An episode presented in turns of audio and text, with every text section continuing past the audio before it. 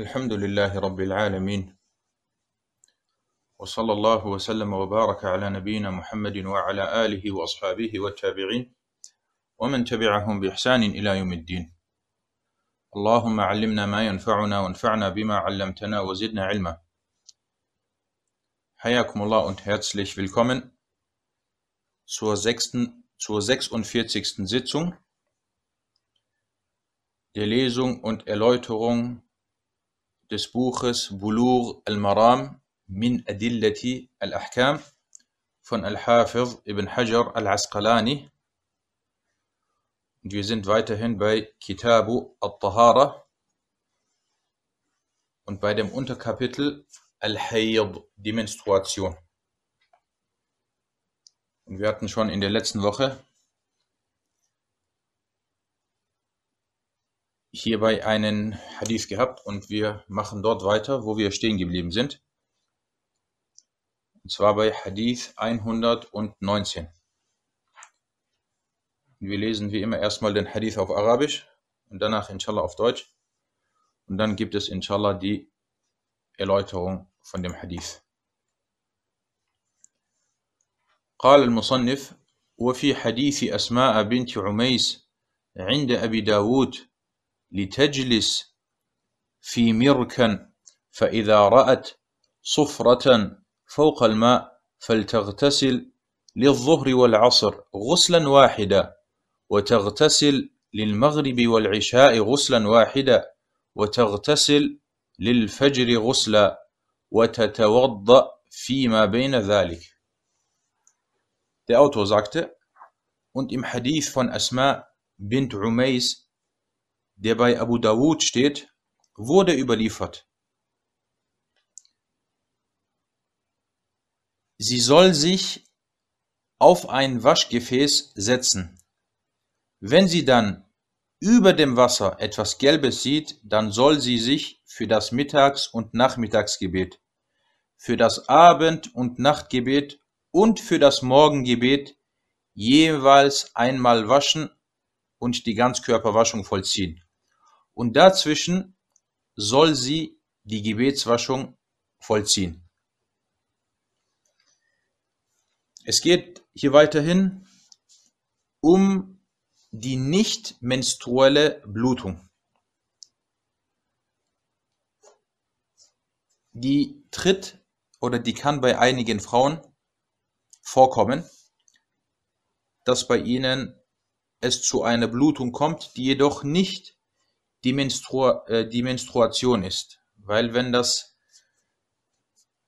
Menstruationsblut austritt, dann darf die Frau in diesem Fall zum Beispiel nicht fasten, sie darf nicht beten. Wenn es aber eine nicht menstruelle Blutung ist, dann muss sie weiterhin die Gebete verrichten. Wie soll sie sich aber hier in diesem Fall reinigen? Das wird unter anderem in diesem Hadith überliefert. Und zwar, dass sie für zwei Gebete immer, für das Mittags- und Nachmittagsgebet und für das Abend- und Nachtgebet immer im Voraus oder davor die Ganzkörperwaschung vollziehen soll und für das Morgengebet. Das wären wie viele Waschungen pro Tag? Wie oft müsste sie sich waschen? Genau, das wären drei Waschungen.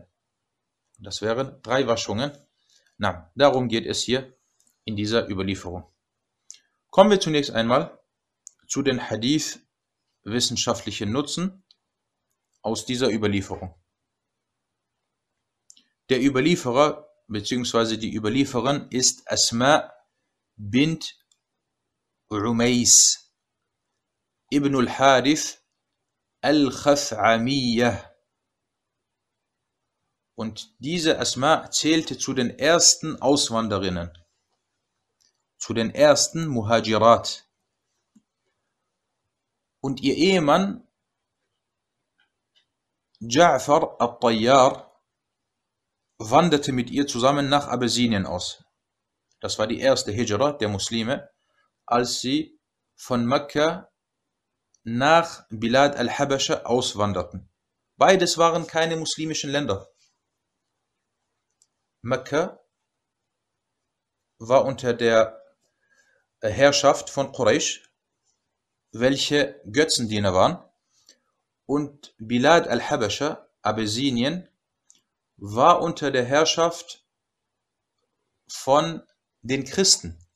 Aber trotzdem wurde diese Reise oder diese Auswanderung als Hijra bezeichnet.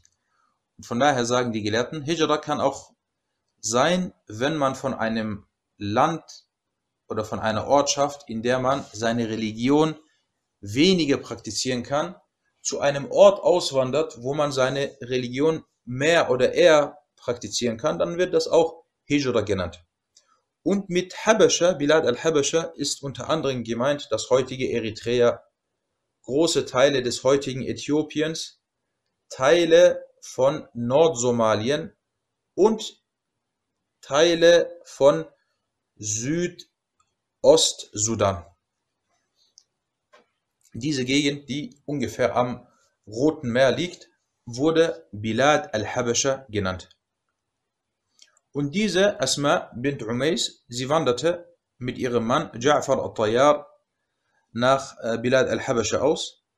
Und als Ja'far al-Tayyar in der Schlacht von Mu'ta Shahid wurde, heiratete sie später Abu Bakr as-Siddiq. Und es kam dann Muhammad ibn Abi Bakr. Das ist ein, einer der bekannten Söhne von Abu Bakr. Dieser kam dann auf die Welt und später, als dann Abu Bakr verstarb, heiratete sie Ali ibn Abi Talib. Und sie verstarb im Jahr 38 nach der Hijra und es wurde gesagt, im Jahr 40 nach der Hijra. Na.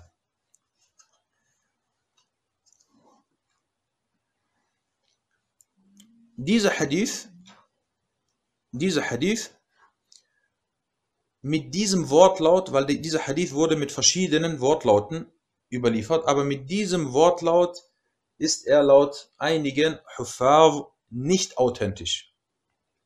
Dieser Hadith wurde von Abu Dawud und Ad-Daraqutni überliefert über die Überlieferungskette von äh, Suhail ibn Abi Salih, dieser über Az-Zuhri, dieser über Urwa ibn Zubair und dieser über Asma bint Umays.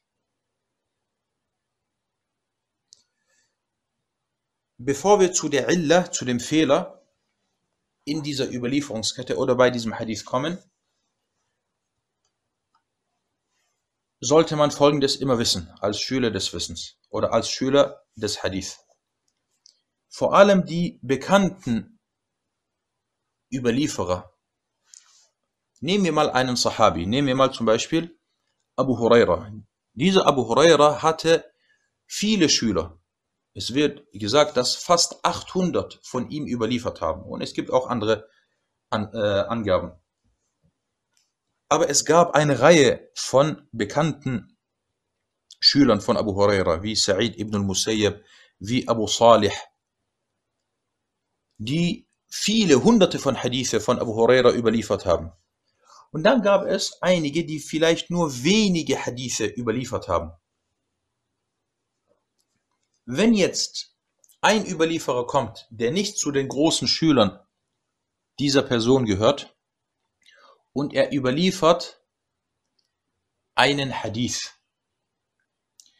der von den anderen bekannten Schülern nicht überliefert wurde, dann sagen die Hufar, hier muss man ganz genau hinschauen. Weil es kann nicht sein, dass einer kommt und etwas überliefert und vor allem, wenn dann die anderen großen Schüler etwas anderes oder das Gegenteilige überliefert haben. Nehmen wir jetzt hier diese Überlieferungskette. Wir haben hier Suhail ibn Abi Salih, dieser über Az-Zuhri. Az-Zuhri ist Imam, Faqih, Hafiz, er gehört zu den ganz großen Imamen und Gelehrten dieser Umma. Und deswegen sagte auch Ali ibn al-Medini, ich habe mir die Überlieferungsketten angeschaut und dann habe ich gesehen, dass die Überlieferungsketten in Al-Medina, äh, dass sie sich, er sagte, ich habe mir die Überlieferungsketten angeschaut und festgestellt, dass sie sich um sechs Überlieferer drehen. Sie, sie verlaufen sehr oft über diese sechs. Und dann nannte er diese sechs. Und er sagte, einer dieser sechs ist Al-Zuhri, Ibn Shihab Al-Zuhri in Al-Medina. Und Al-Zuhri kam im Jahr 50 nach der Hijra auf die Welt und er verstarb im Jahr 124 nach der Hijra. Dieser Al-Zuhri hatte Schüler, hatte große Schüler, wie zum Beispiel Imam Malik. Imam Malik war sein, einer seiner ganz großen Schüler. Er hatte weiterhin Sufyan ibn Uyayna als Schüler und Ma'mar ibn Rashid al-Azdi und viele andere. Wer hat diesen Hadith über Zuhri hier überliefert? Suhail ibn Abi Salih. Dieser Suhail ibn Abi Salih gehörte nicht zu den großen Schülern von Az-Zuhri. Und dieser Suhail ibn Abi Salih, rahimahullah, stammte aus einer besonderen Familie. Sein Vater war Abu Salih, äh, Samman Az-Zayyat aus Al-Medina. Sein Vater war einer der ganz großen Schüler von Abu Huraira. Er verstarb im Jahr 101 nach der Hijra oder 104, ich bin mir nicht sicher, 1 oder 4. Und er hatte Söhne. Dieser Abu Salih hatte Söhne. Einer davon war dieser Suhail. Das war sein großer Sohn. Und er hatte zwei weitere Söhne oder weitere Söhne. Allesamt Hadith-Überlieferer. Sein Sohn Suhail, als sein Bruder verstarb, hat ihn das sehr mitgenommen. Das hat ihn extrem mitgenommen. Und das wird unter anderem von Al-Bukhari und Ali ibn al-Medini überliefert. Das hat ihn so sehr mitgenommen, dass er viele Hadithe vergessen hat oder durcheinander gebracht hat und dass sein Gedächtnis dann auch am Ende seines Lebens schwächer wurde.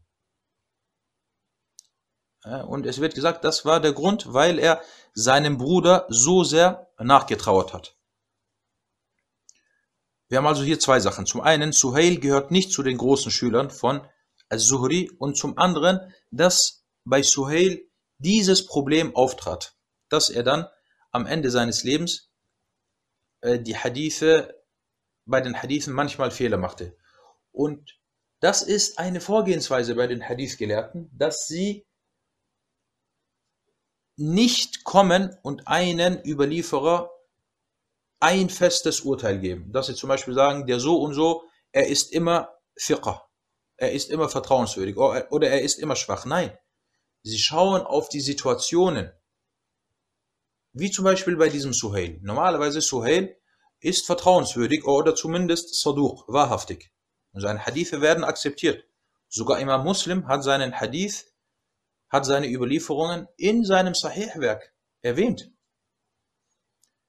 Aber sie sagten bei Suhail am Ende des Lebens, bevor er verstarb, hat sich sein Gedächtnis, äh, wurde sein Gedächtnis schwächer. Und dann wurde zu dem Zeitpunkt sein Hadith dann auch nicht mehr so eingestuft wie davor.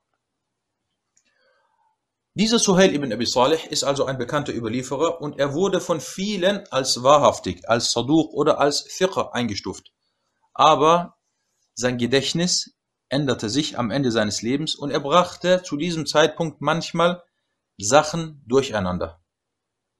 Grund war, wie gesagt, der Tod seines Bruders. Und bei diesem Hadith, den er über Al-Zuhri überliefert hat, und Suhail zählte, wie schon erwähnt, nicht zu den großen und bekannten Schülern von Az-Zuhri, kam es zu einigen Fehlern. Und einer dieser Fehler war, dass er hier die Ganzkörperwaschung vor jedem Gebet erwähnt hat. wir haben ja gesagt, das wären ja dann dreimal.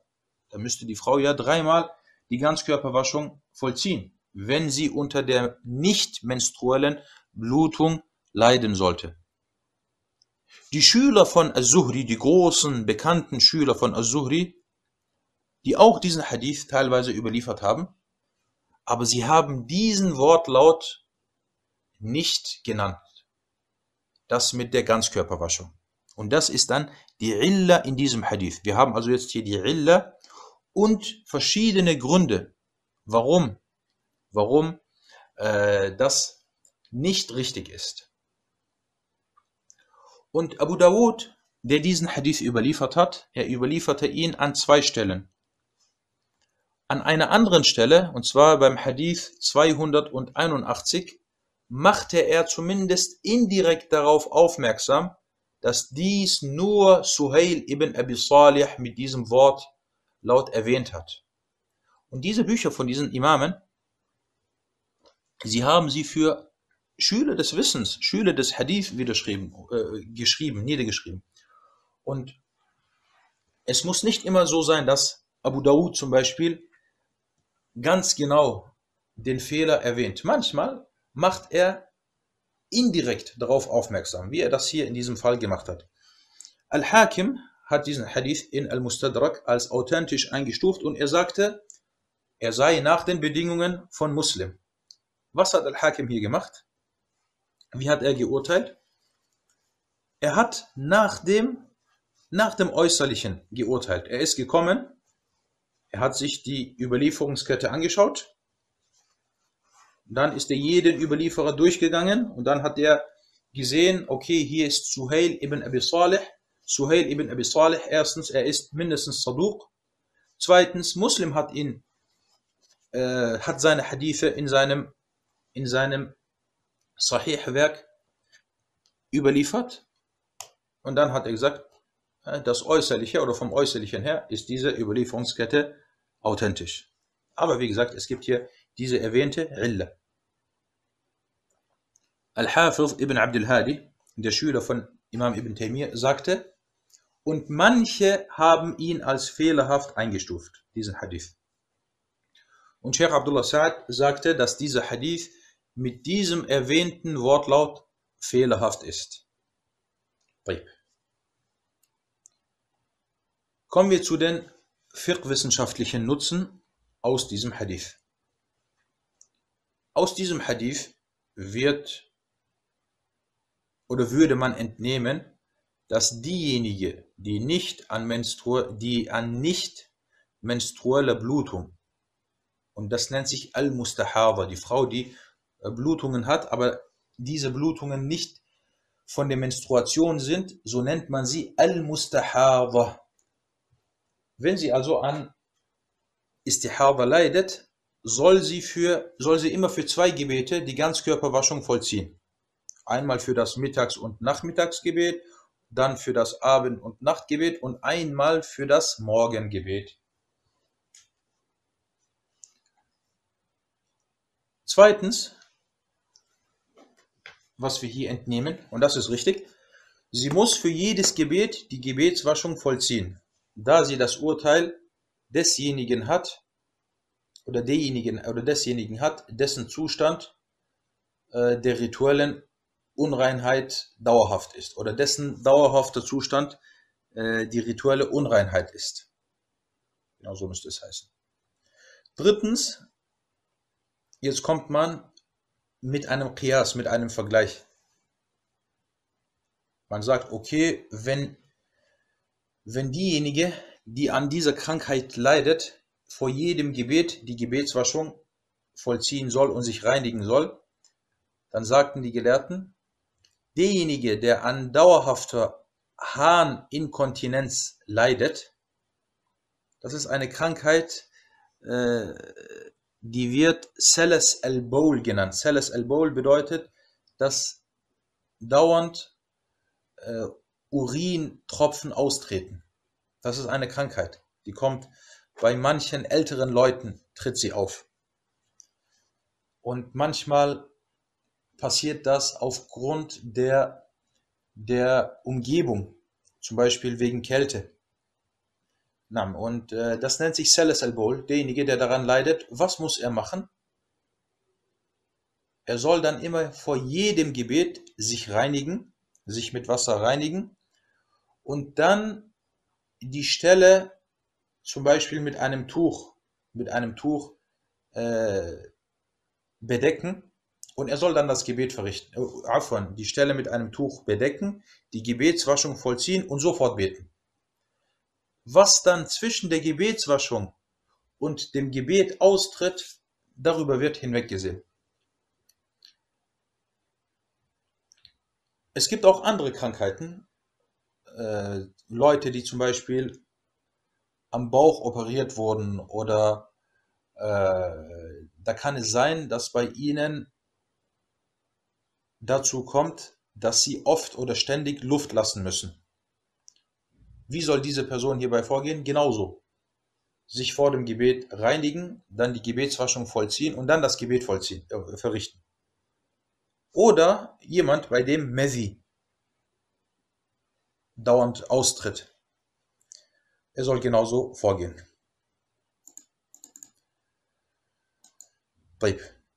Viertens, viertens, der vierte Nutzen, den wir aus diesem Hadith entnehmen, nachdem Abu Dawud diesen Hadith überlieferte, sagte er, als ihr die rituelle Ganzkörperwaschung schwer fiel, ordnete er, also der Prophet sallallahu alaihi wasallam, ihr an, dass sie zwei Gebete zusammenlegen soll. Dass sie also Wuhr und Asr zusammen beten soll, weil sie äh, weil es ihr schwerfällt und weil das eine Art Krankheit ist. Und deswegen sagen manche Gelehrte, daraus entnimmt man, dass die Gebete in bestimmten Fällen zusammengelegt werden dürfen. Und auf diesen Punkt werden wir heute inshallah noch zurückkommen mit einer, äh, mit einer äh, Ajib-Aussage, mit einer Aussage von einem Gelehrten, die wirklich äh, beeindruck, beeindruckend ist in Bezug auf das Zusammenlegen der Gebete. Einige Meinungsverschiedenheiten unter den Gelehrten. Es geht jetzt hier ja hauptsächlich darum, die Frau, die an nicht menstrueller Blutung leidet, muss sie wirklich vor jedem Gebet die Ganzkörperwaschung vollziehen? Die Gelehrten waren sich uneinig hierbei. Die Mehrheit der Gelehrten, die Mehrheit der Gelehrten, darunter Abu Hanifa und die Malikiya und die Schafiriya,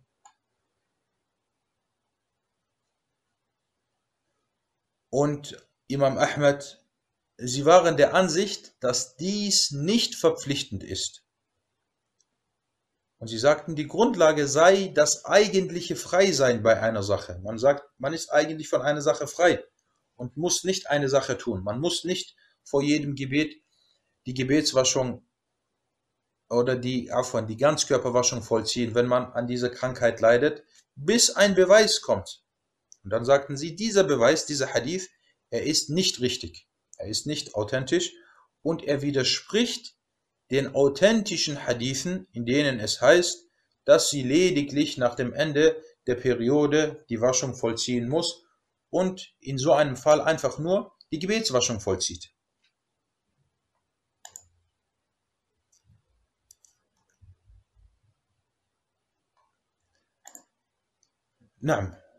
Und es wurde aber über einige Sahaba überliefert, dass sie sagten, sie müsse für jedes Gebet bzw. immer für alle zwei Gebete die Ganzkörperwaschung äh, vollziehen. Aber was wir jetzt gehört haben, äh, so kann man sagen, dass die erste Ansicht äh, stark ist. Und Allah weiß es am besten. Kommen wir zum nächsten Hadith. Das ist Hadith Nummer 120 وعن حمنة بنت جحش قالت كنت أستحاض حيضة كثيرة شديدة فأتيت النبي صلى الله عليه وسلم أستفتيه فقال إنما هي ركضة من الشيطان فتحيضي ستة أيام أو سبعة أيام ثم اغتسلي فإذا استنقأت فإذا استنقأت فصل أربعة وعشرين أو ثلاثة وعشرين. وصومي وصلي فإن ذلك يجزئك وكذلك فافعلي. كل شهر كما تحيض النساء. فإن قويت على أن تؤخر الظهر وتعجل العصر ثم تغتسلي حين تطهرين حين تطهرين وتصلي الظهر والعصر جميعا ثم تؤخرين المغرب وتعجلين العشاء ثم تغتسلين وتجمعين بين الصلاتين فافعلي وتغتسلين مع الصبح وتصلين. قال وهو أعجب الأمرين إلي رواه الخمسة إلا النسائي وصححه الترمذي وحسنه البخاري. نعم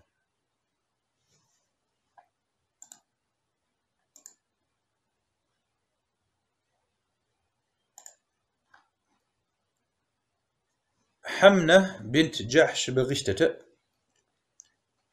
und sagte, ich hatte sehr starke nicht menstruelle Blutungen, woraufhin ich zum Propheten, Allah Segen und Frieden auf ihm kam und ihn befragte. Er antwortete, es ist vielmehr ein Tritt oder ein Stoß des Satans. So lasse dies sechs oder sieben Tage lang, also deine Menstruation. Lass dies sechs oder sieben Tage deine Menstru Menstruation sein. Vollziehe dann, die, vollziehe dann die rituelle Ganzkörperwaschung. Wenn du dann meinst, dass du rein seist, dann bete 24 oder 23 Tage und faste und bete, denn dies ist ausreichend für dich. Und gehe so in jedem Monat vor, so wie die Frauen ihre Periode bekommen. Und wenn du in der Lage bist und dazu die Kraft hast, das Mittagsgebet hinauszuschieben, nach hinten, also etwas zu schieben, und das Nachmittagsgebet vorzuziehen, dich dann, wenn du rein bist, zu waschen, in Form von Ganzkörperwaschung, und das Mittags- und Nachmittagsgebet zusammen zu beten, dann das Abendgebet hinauszuschieben und das Nachtgebet vorzuziehen und dich dann zu waschen und die Gebete zusammen zu beten, dann tue das und vollziehe die Ganzkörperwaschung für das Morgengebet und bete. Er sagte dann weiter, also der Prophet, und von beiden Angelegenheiten ist diese, die mir eher gefällt. Überliefert von den fünf, bis auf An-Nasa'i, At-Tirmidhi stufte ihn als authentisch ein und Al-Bukhari als gut. Mit den fünf sind gemeint Ashab al-Kutub al-Sunnah, also An-Nasa'i, Abu Dawud, At-Tirmidhi und Ibn Majah und der fünfte ist Ahmad. Also diese fünf haben ihn überliefert, außer An-Nasa'i.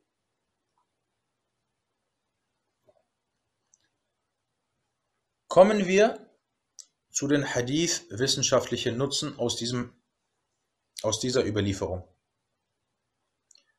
Der Überlieferer oder die Überliefererin Hamna bint Jahsh al-Asadiyya. Sie ist die Schwester von Zainab und Zainab ist die Mutter der Gläubigen. Sie war die Frau des Propheten sallallahu alaihi wasallam. Und diese Hamna war die Ehefrau von Mus'ab ibn Umair radiallahu an, der in der Schlacht von Uhud getötet wurde. Und sie selbst, Hamna, nahm ebenfalls an der Schlacht von Uhud teil und sie pflegte bei dieser Schlacht den, durch, den, durch, den durstigen Kämpfern Wasser zu geben und den Verwundeten zu helfen. Ich weiß nicht, wann sie gestorben ist und habe hierbei oder hierzu nichts gefunden. Dieser Hadith, Barakallahu fikum, wurde über die Überlieferungskette von Abdullah ibn Muhammad ibn Aqil. Dieser über Ibrahim ibn Muhammad ibn Talha.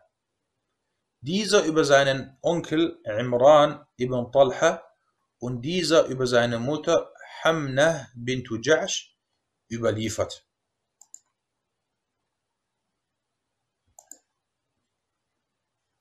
Okay, also wir haben jetzt folgendes bei diesem Hadith. Er wurde überliefert von unter anderem Abu Dawud und At-Tirmidhi. Und wir haben gelernt, wenn vor allem diese zwei einen Hadith überliefern, dann müssen wir ganz genau schauen, was haben sie über diesen Hadith gesagt. Abu Dawud sagte, nachdem er diesen Hadith überlieferte, ich hörte Ahmed sagen. Wer ist Ahmed? Wenn Abu Dawud sagt Ahmed, wer ist das? Das ist sein Lehrer. Aber wer ist sein Lehrer? Genau, Imam Ahmed, Ahmed ibn Hanbal. Er war der direkte Schüler von ihm. Er sagte, ich hörte Ahmed sagen, der Hadith von Ibn Aqil, fi nafsi minhu shay, so verspüre ich im Inneren etwas dagegen. Und das ist eine, eine schöne, äh, ein schöner Satz, vor allem im Arabischen. Im Deutschen, wenn man das übersetzt, äh, hört es sich etwas selten an. Aber wenn man im Arabischen sagt, fi nafsi shay, also ich verspüre im Inneren etwas dagegen. Ich bin mir nicht sicher, ob er richtig ist. Ja, das sagte Ahmed. Und guckt, subhanallah, Imam Ahmed, rahimahullah, äh, hat hier kein genaues Urteil abgegeben. Und man muss nicht immer über jede Sache sprechen.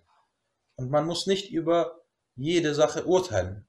Man kann manchmal, wenn man sich bei einer Sache, auch wenn man sich unsicher ist, aber man kann sagen, ich weiß nicht. Ich denke, vielleicht ja, vielleicht nein, oder ich verspüre im Inneren, ohne dass man Tasrih macht, die Sache äh, klar ausdrückt. Okay, wir haben also jetzt hier diese Aussage von Ahmed. Wir merken uns diese, weil wir werden gleich dazu zurückkommen.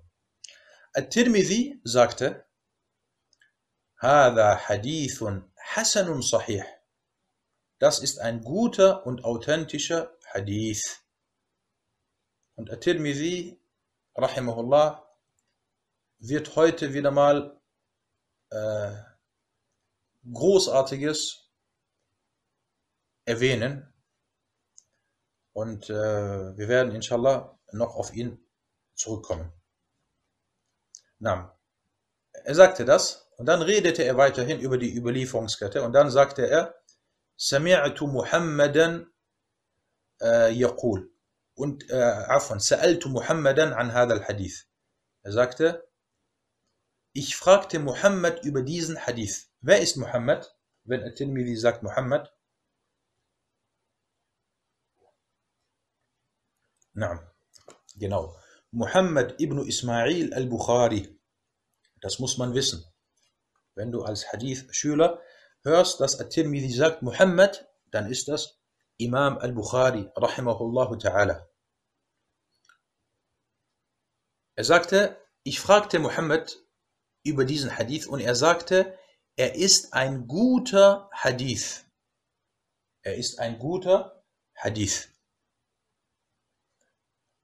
Das ist interessant und zwar Hassan. Al-Bukhari sagte Hassan. Das bedeutet, dass diese Mustalah, dass dieser Fachbegriff bereits früh benutzt wurde. Und Al-Bukhari sagte manchmal über Hadithe, die authentisch sind und die er in seinem Sahih-Werk überliefert hat, sagte er Hassan. Und man muss sich eine Sache merken. Al-Bukhari, wenn du das Wissen von Al-Bukhari willst, wo findest du das Wissen von Al-Bukhari? In erster Hinsicht in seinen eigenen Büchern. In seinem Sahih-Werk, in Adab al-Mufrad, in Al-Tawarikh, in äh, Juz'un fi Raf'a al-Yadayn und so weiter. Dort findest du sein Wissen. In Khalq Af'al al-Ibad. Und in den Werken von At-Tirmidhi. Tirmidhi war seiner, einer seiner größten Schüler. Und wie jetzt hier überliefert er eine Aussage und ein Urteil von, von seinem Lehrer Al-Bukhari. Und in einem anderen großen Buch von At-Tirmidhi, das nennt sich Al-Ilal Al-Kabir, dort erwähnt er auch sehr, sehr, sehr oft äh, Al-Bukhari. قال البخاري سمعت البخاري سألت البخاري عفوا er sagt nicht Bukhari, er sagt Muhammad. طيب. Tirmidhi machte weiter. Tirmidhi machte weiter. Bei diesem Hadith hat Tirmidhi Unglaubliches gemacht. Er hat allgemein oft unglaubliche Arbeit geleistet, aber, aber vor allem bei diesem Hadith. Und dazu kommen wir noch. Also Tirmidhi, äh, heute ist ein Tirmidhi-Abend. Rahimahullah. Er sagte, nachdem er die Aussage von Al-Bukhari berichtete, Und gleiches sagte Ahmed ibn Hanbal. Er sagte, er ist ein guter und authentischer Hadith. Jetzt haben wir ein Problem. Oder man könnte meinen, wir hätten jetzt ein Problem. Alhamdulillah, es ist kein Problem, aber man könnte meinen. Warum? Was ist das Problem? Oder das vermutliche Problem?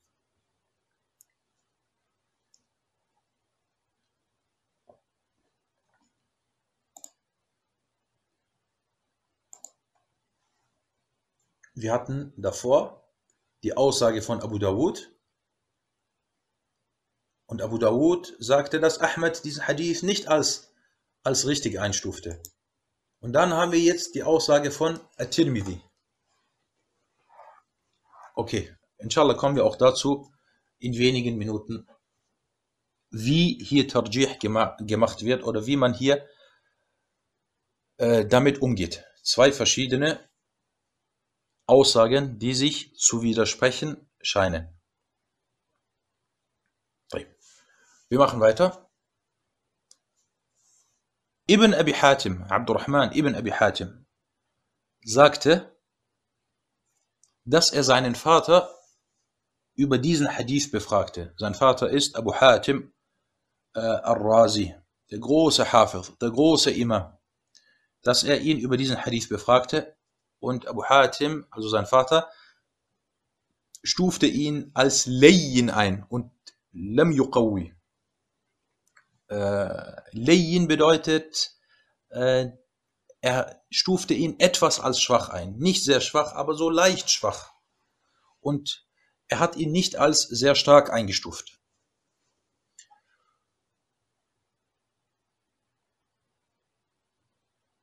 Taib.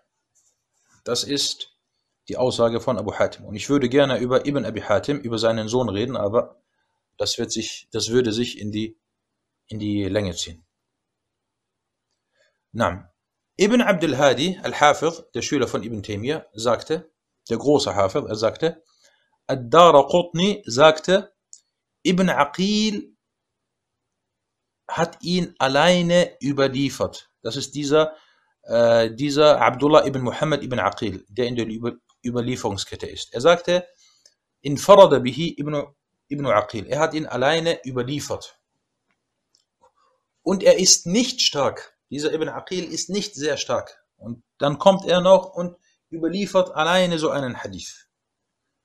Und dann sagte er weiter, also Ibn Abdul Hadi, und Abu Hatim hat ihn als leicht schwach eingestuft. Das hatten wir schon gehabt.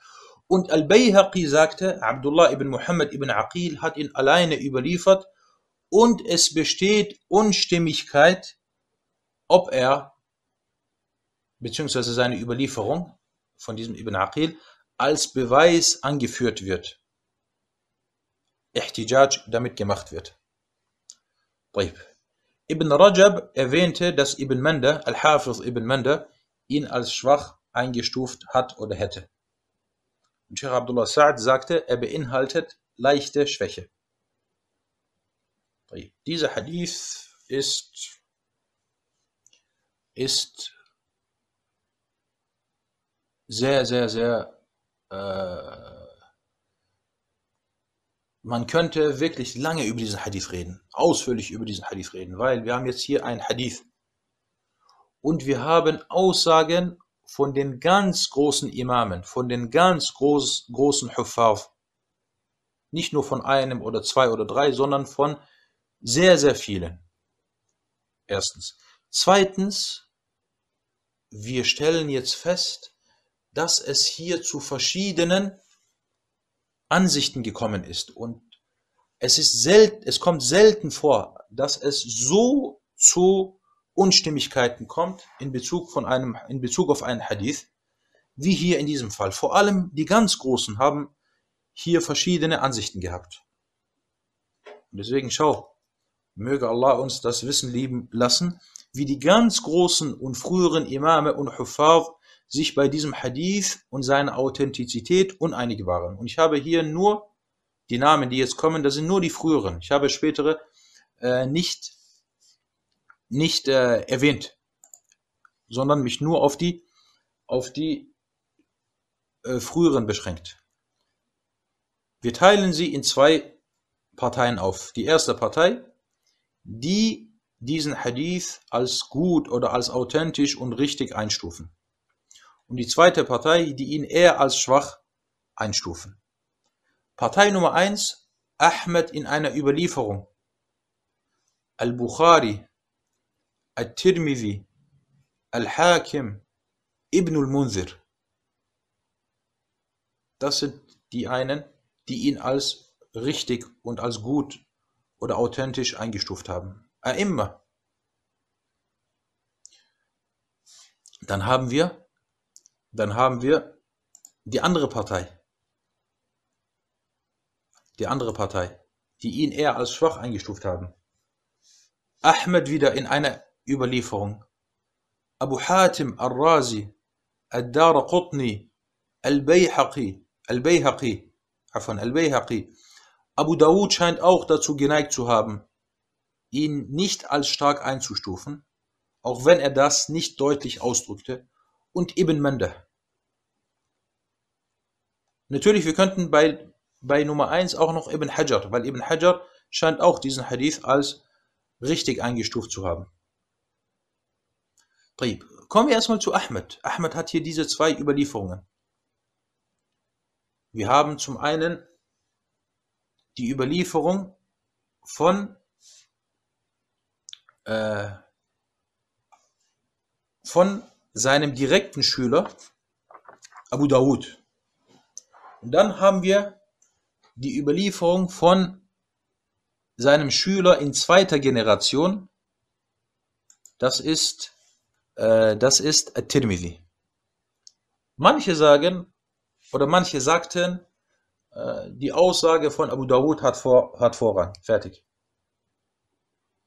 Aber das ist, äh, kann man nicht unbedingt so sagen.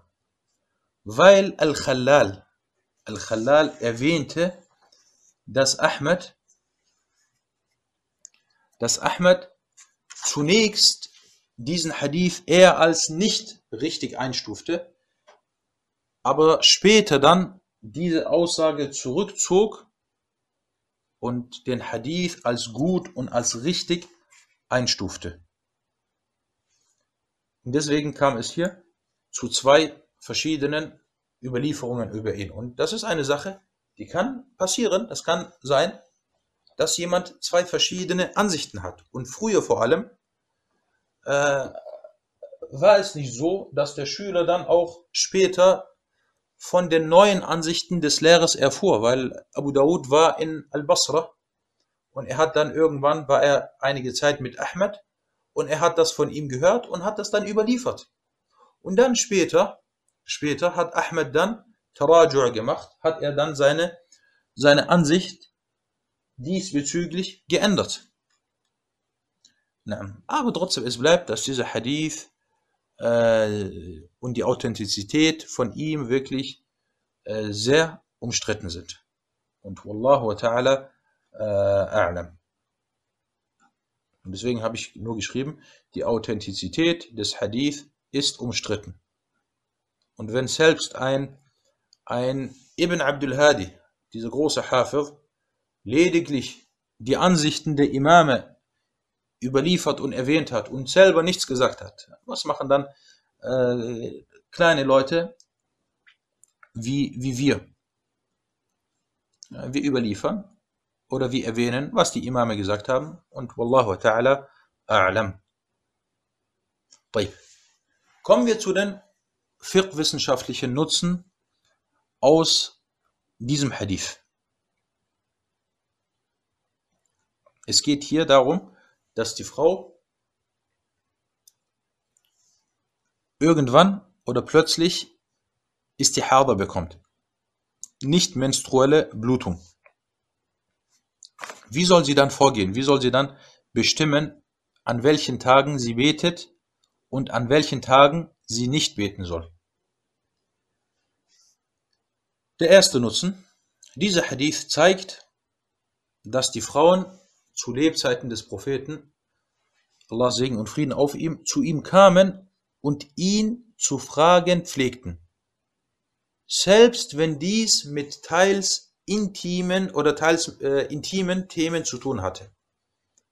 Und äh, das ist nichts Verbotenes, wenn es äh, mit der Religion und mit den Gottesdiensten zu tun hat, dass man, auch wenn es vielleicht für einen als intim vorkommt, dass man darüber fragt. Jemand, der Wissen hat und der vertrauenswürdig ist. Na, zweitens, die nicht menstruelle Blutung ist keine gewöhnliche Blutung.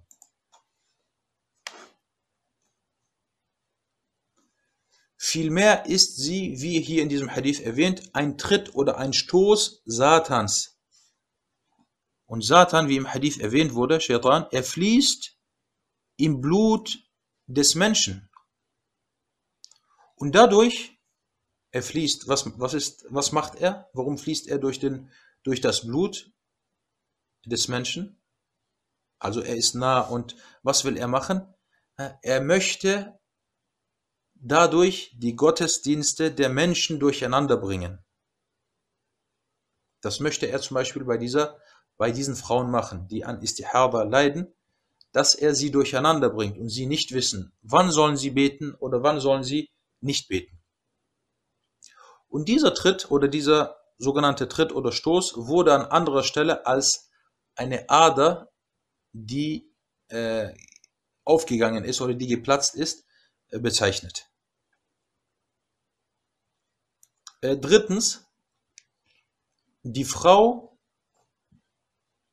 die von nicht menstrueller Blutung betroffen ist und dies nicht von dem Menstruationsblut unterscheiden kann, soll sechs oder sieben Tage anrechnen und nicht beten. Sie hat jetzt diese Istihaba. Okay, ich weiß jetzt nicht, äh, wann ich beten soll oder nicht. Das wurde hier in diesem Hadith erwähnt, wie sie vorgehen soll. Sie soll sechs oder sieben Tage nicht beten, weil das der Durchschnitt ist. Meistens die Frauen, wenn sie ihre Monatsregel haben, dann dauert diese sechs oder sieben Tage. Danach soll sie sich waschen und ihren Gottesdiensten nachkommen und ganz normal ihre Gebete verrichten. 23 oder 24 Tage lang soll sie beten.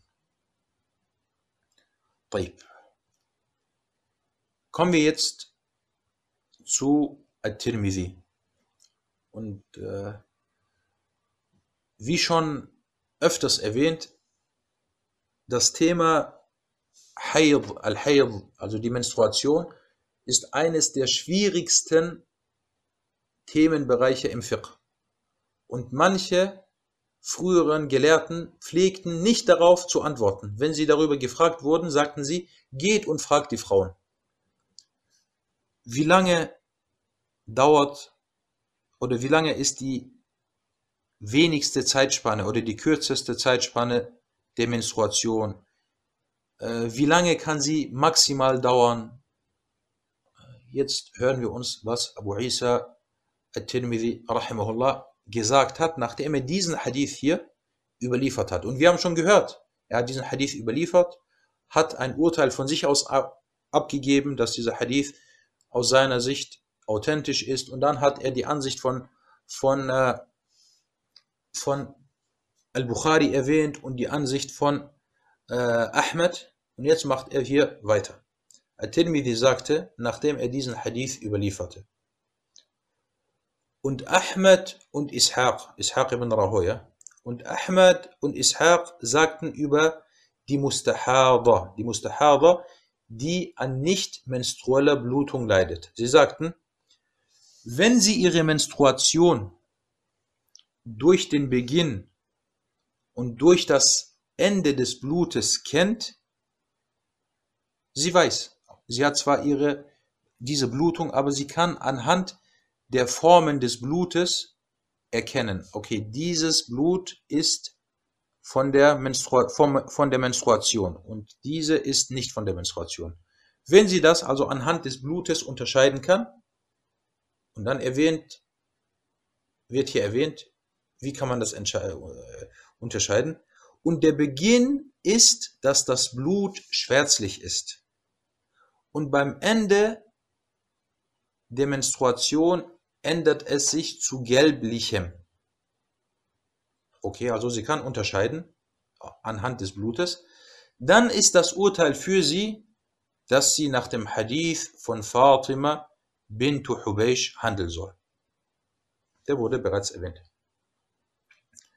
Und wenn die Mustahaba, und sie sagten weiter, das ist weiterhin die Aussage von Ahmed und Ishaq, welche At-Tirmidhi hier zitiert. Und wenn die Mustahaba bekannte Tage hatte, bevor sie die nicht menstruelle Blutung bekam, dann soll sie das Gebet an den Tagen ihrer Periode unterlassen. Zum Beispiel, sie weiß, ich bekomme immer am ersten des Monats meine Periode und bis zum fünften oder bis zum sechsten. Also sie weiß ganz genau, was soll sie dann machen? Dann soll sie das Gebet an den Tagen ihrer Periode unterlassen. Hierauf soll sie die rituelle Ganzkörperwaschung vollziehen und für jedes Gebet die Gebetswaschung durchführen.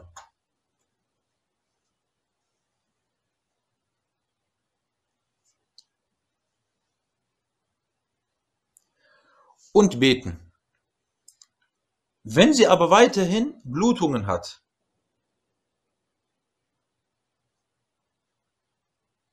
und dies andauert und sie keine bekannten oder klaren Tage hat, sie weiß nicht, sie kann jetzt nicht unterscheiden, das ist Menstruationsblut oder das ist etwas anderes, und sie hat keine klaren bekannten Tage und ihre Menstruation nicht durch den Beginn und das Ende des Blutes bestimmen kann, was soll sie dann in diesem Fall machen? Dann ist das Urteil der Hadith, äh, der Hadith von Hamna bint Jahsh. Also dann soll sie nach diesem Hadith hier handeln. Was soll sie machen? Sie soll sechs oder sieben Tage nicht beten und dann soll sie sich waschen und soll dann 23 oder 24 Tage beten. Also das ist, äh, was hier Tirmidhi macht und hier in diesen wenigen Sätzen gibt. Dafür müsste man manchmal ganze Bücher lesen, um diese Ma'lumat, um diese Infos zu bekommen. Er ist aber noch nicht fertig. Tirmidhi? Nein. Er teilte das also jetzt auf. Und jetzt kommt er und macht weiter. Er sagte, Tirmidhi, und Ash-Shafi'i sagte, wenn bei der Mustahada die Blutung von Anfang an andauert, dann soll sie das Gebet unterlassen. Und dies zwischen dem ersten Tag bis zum 15. Tag. Also jetzt, sie hat Blutung bekommen und sie weiß nicht genau, was das ist, dann soll sie nicht beten. Erster Tag, zweiter Tag, dritter Tag, zehnter Tag, bis zum 15. Tag. Wenn sie dann, er sagt dann, Shafi'i sagt, wenn sie dann am 15. Tag oder davor rein wird, ist dies die Menstruation. Also sie hatte dann zum Beispiel 10 Tage oder 11 Tage oder 14 Tage oder 15 Tage diese Blutung und dann auf einmal am 15. Tag hat es gestoppt. Dann ist das die Menstruation. Alles gut. Sie hat nicht gebetet. Jetzt wäscht sie sich und betet weiter weil die maximale Zahl bei ihm der Menstruation 15 ist. Wenn sie aber das Blut auch nach dem, auch nach den 15 Tagen sieht, dann hat sie jetzt auf einmal am 16. Tag, sie sieht weiterhin das Blut. Dann weiß sie, das war nicht die Menstruation, sondern das war Istihaba. Ich leide an Istihaba. Was soll sie dann machen? Dann soll sie die Gebete der letzten 15 Tage mit Ausnahme des ersten nachholen. Wie viel soll sie nachholen? Sie soll also die äh, Gebete von 14 Tagen von 14 Tagen nachholen.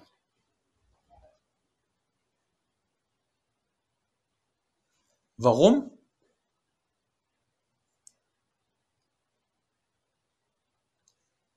Danach soll sie das Gebet unterlassen, weil wie die kürzeste Zeit der Menstruation der Frauen theoretisch sein könnte. Und dies ist ein Tag. Also er sagt, äh, es kann sein, oder theoretisch ist die kürzeste Zeitspanne der Menstruation bei der Frau ein Tag.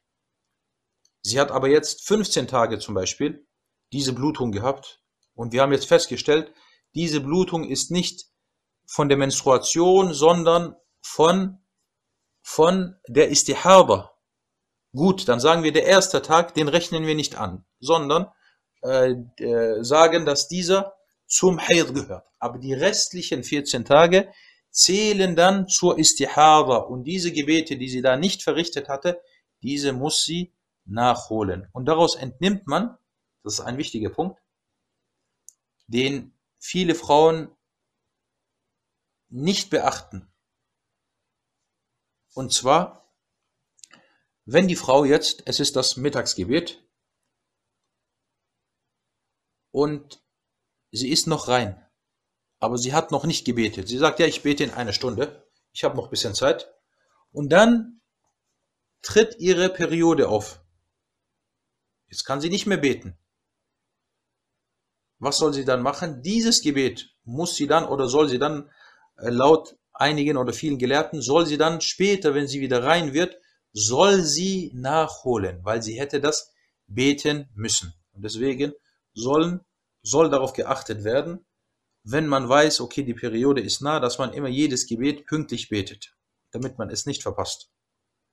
Und falls man es verpasst hat, muss man es dann oder soll man es dann nachholen. Das war jetzt die Aussage von Ash-Shafi'i, die At-Tirmidhi hier zitiert hat. Und dann sagte er weiter, At-Tirmidhi, er ist noch nicht fertig. Und die Leute des Wissens waren sich bei der kürzesten und längsten Zeitspanne der Menstruation uneinig. So sagten manche Leute des Wissens, die kürzeste Zeitspanne ist drei Tage und die längste ist zehn Tage. Und dies ist die Ansicht von Sufyan al-Thawri und den Leuten von Kufa. Wer sind die Leute von Kufa?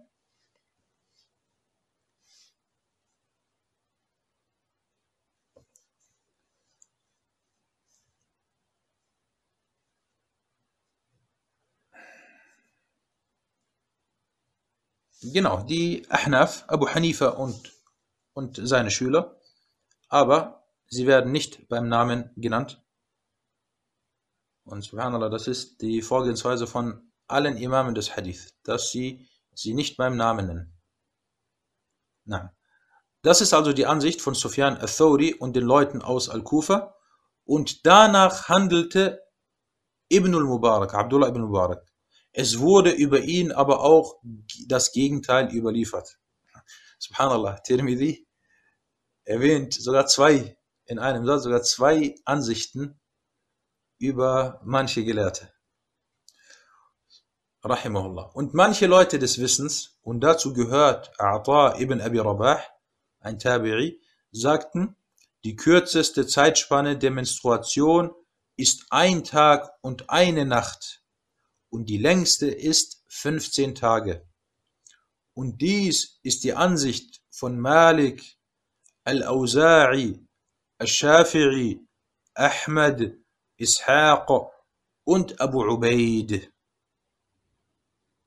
Und äh, er erwähnt hier sogar die Aussage von Al-Auza'i und von Abu Ubaid, Qasim ibn Salam.